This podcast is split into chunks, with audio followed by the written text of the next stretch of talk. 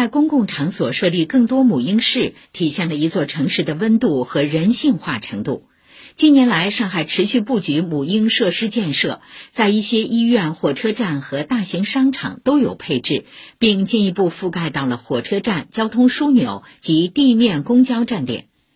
最近，在市儿童医院附近的公交八五八路同普路终点站就开放了一处母婴室，赢得不少宝妈的点赞。请听报道。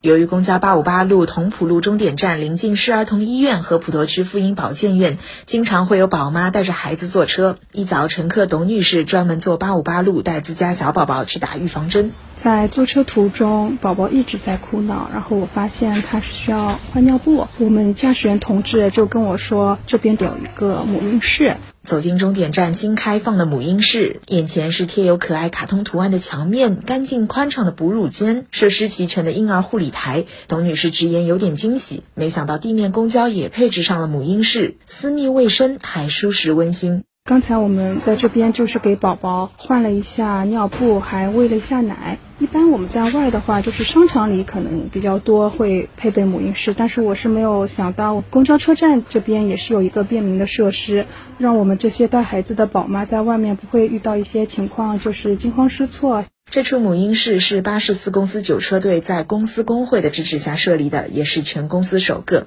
九车队工会主席陆冰南说：“事实上，他们终点站场地面积并不是很大，但考虑到日常客流中有相当一部分是挺着肚子来做产检的准妈妈们和带着自家小宝贝的宝妈们，打造一处实用又贴心的母婴室显得格外必要。我们根据这些客流呢，我们就考虑到，嗯，拓展一下我们多元化的服务。休息室嘛，开辟的，然后又隔断隔开来，采购了一批婴儿推车。”还有尿布台搭建了一个母婴室，现在天气也转凉了嘛，就更好的为一些女性乘客啊，还有一些妈妈乘客提供一些母婴的服务。想做事的人永远在想办法。刘冰南说，母婴室开放后，乘客反馈都很好，他们将继续做好后期维护工作。母婴室里的婴儿推车还支持租借。